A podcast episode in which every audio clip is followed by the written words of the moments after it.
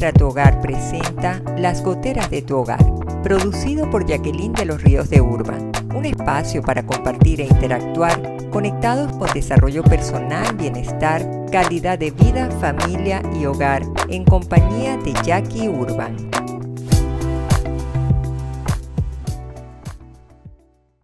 Hola, ¿qué tal? Soy Jackie Urban, como siempre deseosa de poder compartir con ustedes todos estos episodios que sean con contenidos que les pueda ayudar a darse cuenta de lo que debemos hacer, de lo que estamos haciendo bien, de lo que es necesario cambiar y cuáles son las rutas para poder lograrlo. Así que para hoy yo decidí desarrollar el tema que ha sido inquietud para muchas personas, si realmente el trabajo está impactando en tu relación matrimonial. Pues parece mentira que no nos damos cuenta de las acciones que tenemos o las inacciones incluso, pero eso va permeando. Por eso es que yo todos estos podcasts los llamo las goteras de tu hogar, porque son goteritas que no nos damos cuenta, que van penetrando, que se van infiltrando y cuando nos damos cuenta estamos ante un conflicto.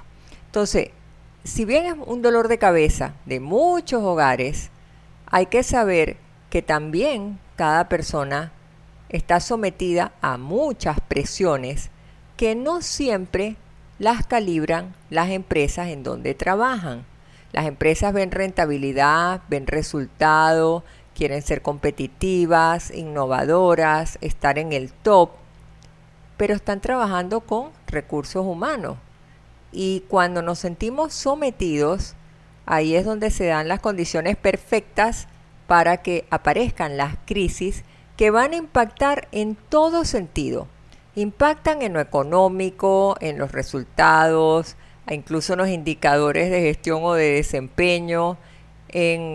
vemos que impacta en el mismo hecho de que trabajes en un lugar y vivas en el otro extremo, en una ciudad que sea complicada por el tráfico, eso genera estrés, los hijos en tiempos modernos que ameritan que le dediques atención y al final te preguntas, ¿y dónde queda tu relación afectiva? ¿Dónde queda el espacio para demostrar amor? Entonces en esta situación se observa una disfuncionalidad en el hogar porque es una plataforma muy sensible para que se genere un conflicto.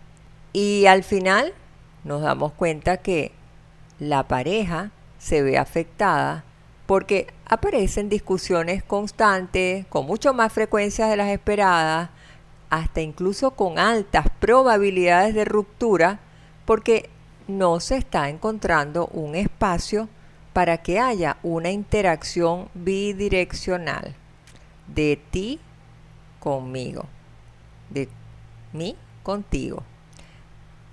Eso es lo que va a fortalecer un vínculo en la relación matrimonial. Nosotros tenemos que buscar, a pesar de lo complicado que pueda ser la rutina diaria, tenemos que hacer el esfuerzo por buscar un espacio, no donde caigamos uno al lado del otro y cada uno con un celular en la mano, sino donde haya una interacción, porque ahí es donde tú te das cuenta cómo va desarrollándose tu relación de pareja, cómo vas madurando, cómo vas envejeciendo, cómo vas en tu ocaso. Y sin embargo se perpetúa una relación conyugal. Vemos matrimonios de 40, 50 años y hasta más, que han pasado sus bodas de oro. Entonces, el tiempo de calidad es un detonante, porque lo arrastra ese poco diálogo que les estoy hablando esas deficiencias en la forma de comunicar. Hay desacuerdos al momento de educar a nuestros hijos, tú quieres que se haga una cosa, tú quieres que lo castiguen de otra manera, eh, tenemos distracciones que nos atrapan, que tenemos que vivir una realidad que nos han puesto en la mano el mundo en miles de ventanas, donde evidentemente vamos a caer en la tentación de querer tener más. Cuando hablamos de matrimonios de gente joven, ya vienen con ese chip millennial de tener todo al alcance de la mano en una respuesta inmediata. En cambio, por ejemplo, los baby boomers que venían generaciones de los años 60 eran personas que crecieron con un teléfono de disco, con una máquina de escribir, no tenían televisión inteligente, no tenían suscripciones, eran personas que no tenían fotografía digital, tenían que llevar a revelar los rollos. Entonces nos vamos dando cuenta que todo ese cambio a la cual nos tenemos que adaptar como personas, evidentemente que al vernos de pronto con un alcance a través de un aparatito tan pequeño que nos abre todas las ventanas del mundo, ciertamente que va a atrapar nuestro tiempo y vamos a estar más concentrados en esa novedad que en lo que también es necesario que cultivemos, que fortalezcamos ante todos los desafíos que se nos van a presentar en una sociedad tan convulsionada día a día. Entonces, otro aspecto que para mí es importante es los pretextos que muchos ponen con respecto al trabajo. Y en el fondo lo que está hablando a grito es yo no quiero llegar temprano a casa. Eso que me está hablando a mí, que tú no quieres asumir responsabilidades, que tú lo que estás buscando es evadir problemas familiares. Y esa evasión no necesariamente tiene que ser porque tu esposo o tu esposa, según sea el caso, están bravos contigo o brava. No, puede haber una discapacidad en el hogar, puede haber una enfermedad que tú no sabes cómo enfrentarla y tratas de evitarlo. Puede haber un ambiente bien indeseable en casa, sí, de mucha discusión, de muchas rencillas, puede pasar. Y también hay que incluir el temperamento de la persona que vive a tu lado. Entonces, si tú no te propones tomarte el tiempo, revisar qué es lo que está pasando y comprometerte a modificar esa realidad, lo más fácil que va a ser, tú huyes, tú vas a evadir. Y ahí vemos las llegadas tardes a casa. Pero, ¿dónde está entonces el problema propiamente? Que nos cerramos y no nos sentamos a traer a la mesa lo que nos está incomodando. Y lo más fácil es aturdirnos con el trabajo y por eso el trabajo impacta en la relación matrimonial. Porque hay diálogos escasos, son unos diálogos escuetos, como digo yo, son monosílabos. ¿Cómo estás? Bien.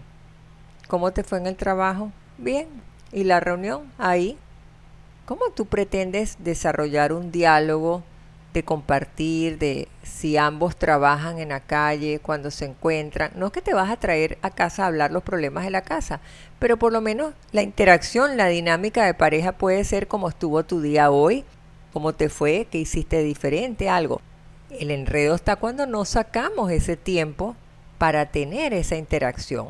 No le damos prioridad a ese diálogo fructífero, nutritivo, porque la prioridad está centrada en lo que me aturde, en lo que me distrae, en lo que no me cuestiona, en lo que me anestesia y me hace ser una persona casi que adictiva.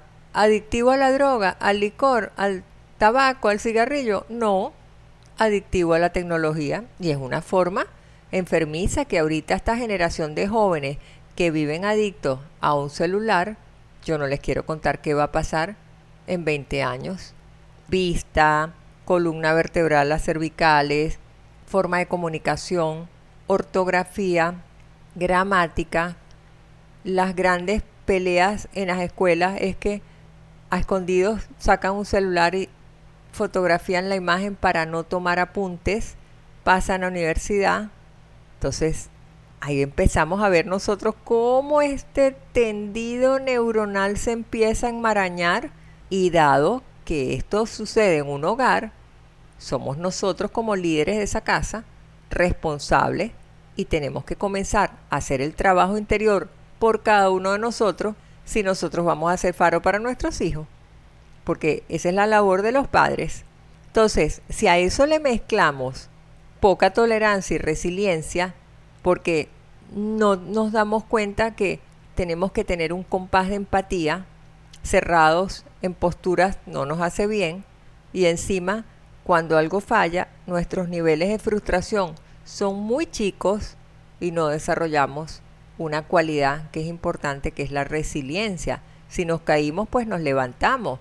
En lugar de estar maldiciendo que yo, esa palabra no entra en mi código, sin embargo, cuando la oigo trato que la corrijan mis cochis porque me preocupa, más por ser principios míos religiosos, es algo apoteósico.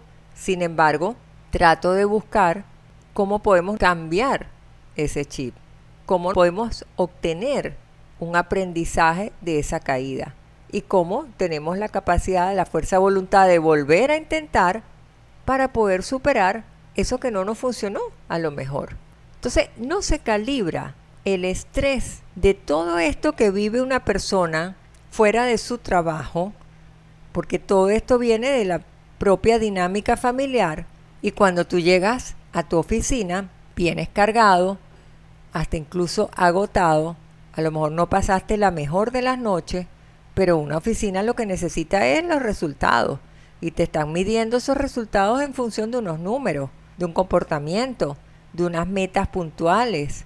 Entonces, ahí hay una mezcla de que tu salud emocional que está afectada, estás vulnerable, versus la presión que tienes en el lugar para donde tú trabajas, ahí la soga va a reventar por lo más delgado. Entonces tenemos que empezar a ver realmente qué podemos hacer allí. Pero mientras vamos pensando cuál puede ser el camino, cómo yo puedo accionar cambios que puedan salvar mi relación matrimonial, que yo pueda ser protagonista de ese cambio en el hogar para vivirlo de una mejor forma, vámonos a disfrutar de un instante musical. Y en breve estamos compartiendo nuevamente en las goteras de tu hogar con Jackie Urban.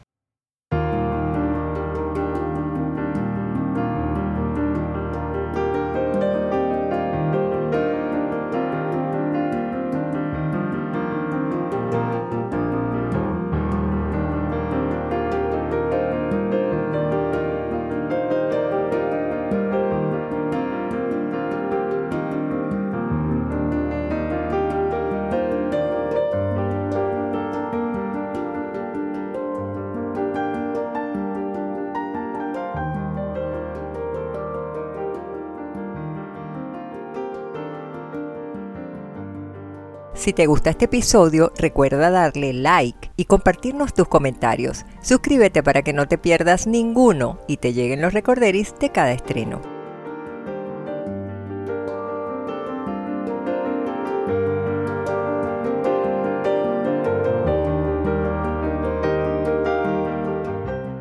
Y estamos de regreso de este instante musical y ahora vamos a entrar de lleno a recomendaciones. ¿El trabajo está impactando en tu relación matrimonial? Vamos a ver entonces qué podemos hacer. Primer punto, como digo yo, saca tu libretita de notas, agarra tu lapicero y empieza a anotar.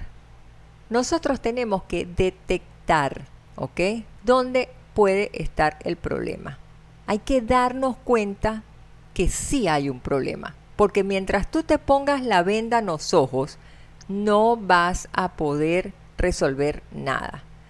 Yo siempre le digo a mis parejas cuando los atiendo, cuando uno de los dos llegue en negación, haciendo resistencia, eso no quiere decir que no tenga razón en posturas, evidentemente que se le escucha y hay que ser empático para poder resolver, pero cuando viene una persona que ya viene, como digo yo, en un idioma que es nada ético ni elegante. Cuando vienes engorilado, predispuesto a que cualquier cosa estoy reactivo y no abierto a aceptar, hay algo que debemos dejarnos ayudar, el trabajo se va a hacer más difícil.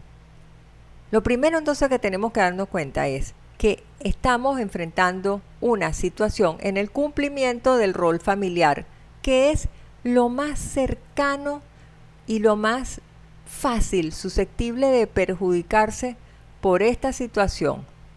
¿Por qué razón?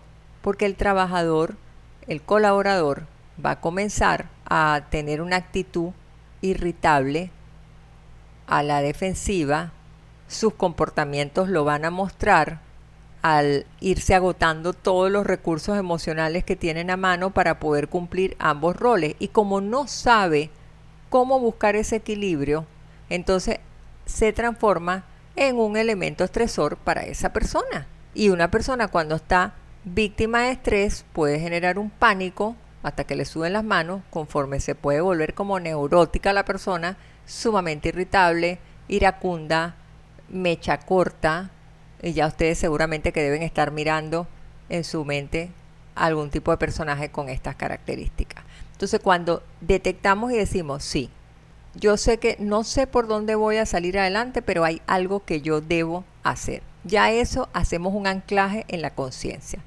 Lo segundo es, debemos asumir la realidad en que nosotros estamos atrapados.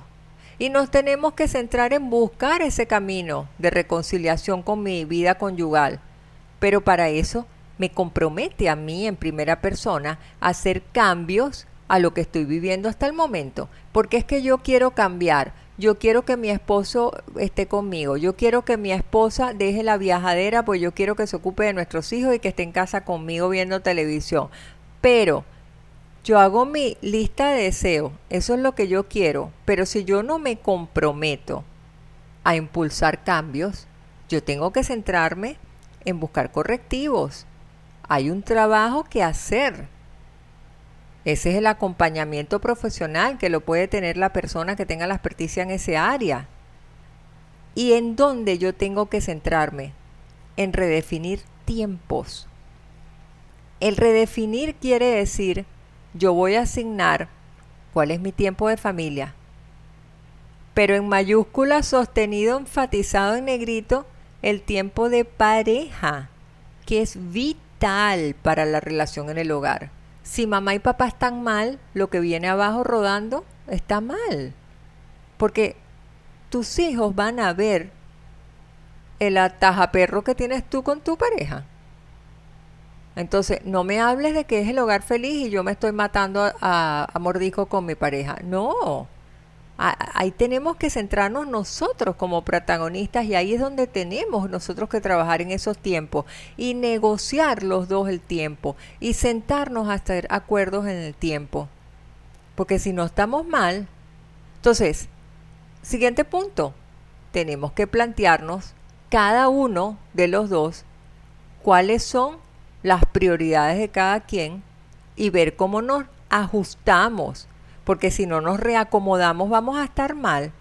¿En qué sentido? También tenemos que saber marcar unos límites. Mira, está bien, yo entiendo que tú quieres que yo llegue temprano a casa, pero si yo soy gerente de una empresa transnacional con mil responsabilidades, iniciando un proyecto de envergadura, la oficina cierra a las 5, yo a las 5 y un minuto no puedo estar en la casa saliendo. Pero por lo menos yo llego antes de las 7 y tu pareja te dice, bueno, ok, una cosa es que llegues antes de las 7 de la noche y no a la 1 de la mañana. Entonces ahí empezamos nosotros a tratar de negociar, de acomodarnos, bueno, ok, de lunes a jueves yo sé que se me hace difícil entre el tranque y llegar temprano y salir puntual, que el jefe a veces no me deja, pero por lo menos el viernes trato de darme mi premio y organizo algo bonito al menos un día del fin de semana, que yo tenga mi espacio para matrimonio, no para tener niños montados encima. Los niños son una bendición, son unas maravillas y todo, pero la pareja necesita tener su propio espacio en la recámara, en el momento que salgan, en el hecho que se sienten a ver una película de televisión, el momento que salgan agarrados de la mano, se vayan un ratico a coger aire acondicionado en el mall, lo que quiera que sea pero no estar uno con los chiquillos pegados, brinca, salta esto.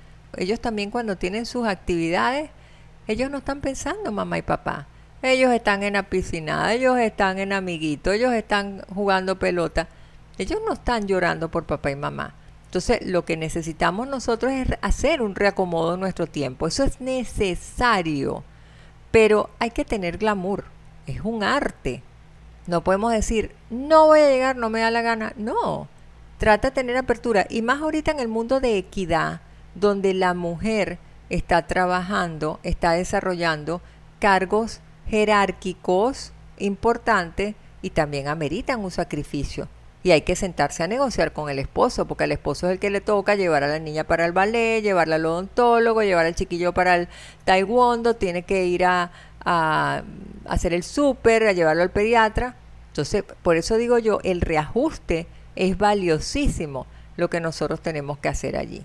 Entonces, siguiente punto, hay que desarrollar esa destreza. Porque cuando tú logras tener un buen olfato agudo en las prioridades que a ti te toca trabajarlas, para ponderarlas, para que no lastimen, para que no hagan daño en el ambiente agradable de casa, para que no impacten negativamente en tu relación conyugal, tú vas a tener que poner en perspectiva qué es para ti esas prioridades. Porque ciertamente si tu prioridad es trabajo y celular y de último va tu esposa, tú tomarás tu decisión. Ahí no puedes obligar a nadie. Yo no puedo obligar a alguien que me ame. Si me amas porque encuentra en mí algo que lo haga que me ame, pero si no, vamos para adelante. O sea, podemos buscar una ayuda profesional, podemos hacer todo, pero una persona que se cierra en una postura de querer transmitirte no me interesas, es duro, es difícil, es devastador para todos en esa familia cuando hay un divorcio. Y eso es a lo que yo, en lo personal, yo soy muy casamentera, a mí no me gustan los divorcios, yo trato de luchar hasta lo máximo para salvar una relación matrimonial. Pero también necesita, como digo yo, llevar tareita para la casa. Entonces hay que regalarse, como digo yo, esos fines de semana, esa escapadita. Y a veces se hace difícil. Dios mío, tenemos un aparato incondicional llamado celular. ¿Por qué no puedes mandar un mensajito bonito? ¿Por qué no puedes mandar una imagencita? ¿Por qué no puedes tener un sutil coqueteo pícaro? ¿Qué tiene de pecado? No hay pecado. Es amor, es demostración de amor. Entonces tienen allí fórmulas por donde comenzar. No los quiero tampoco atiborrar en el día de hoy, pero ahí tienen un camino por donde pueden comenzar para aproximarse en esa negociación a que no sea precisamente el trabajo lo que está impactando en tu relación, porque entonces uno dice, es que es el trabajo y a veces que somos nosotros. Cuidado con ese término workaholic, que somos obsesivos y adictivos a permanecer en el trabajo y eso es devastador para el hogar. Entonces, ya para ir cerrando, yo podría decir, hay que vivir la realidad. El cambio y la tecnología llegaron al hogar para quedarse como en todas las sociedades. Ahora hasta tenemos la inteligencia artificial, todo el mundo dice que nos van a sustituir, todo el mundo se asusta y está aprensivo. Son herramientas que van apareciendo y cada día no nos dan ni chance de que nos podamos adaptar.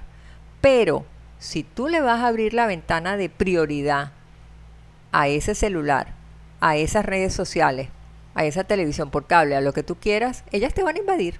Ellas se van a quedar tranquilitas. Ellas van a aceptar la invitación que tú le des. Entonces, si tú te organizas y tú le das su dosis, como digo yo, de Ubicatex 500 miligramos, para poder decir, espérate, yo sé que tengo elementos distractores y de todo, pero ahorita yo voy a valorar mi tiempo conyugal, mi tiempo de compartir en mi matrimonio, de disfrutar, de nutrirnos, de crecer madurando en esa relación para que sea estable y con armonía. Yo soy la que estoy poniendo las reglas del juego, claro. No la tecnología es la que me va a gobernar a mí. Porque los, miren, los invasores siempre han existido.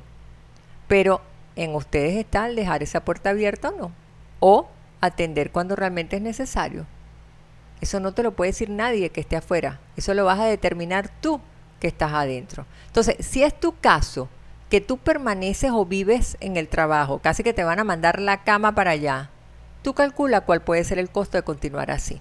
Es ponerte sencillamente después que oigas este podcast la manito en el corazón y tú entonces analizarás y verás qué perderías, en este caso pues tu relación matrimonial, tu familia, tus hijos, el ambiente del hogar, tu mascota. Es una luz que se apaga en la sociedad y ya de por sí tenemos una sociedad sombría.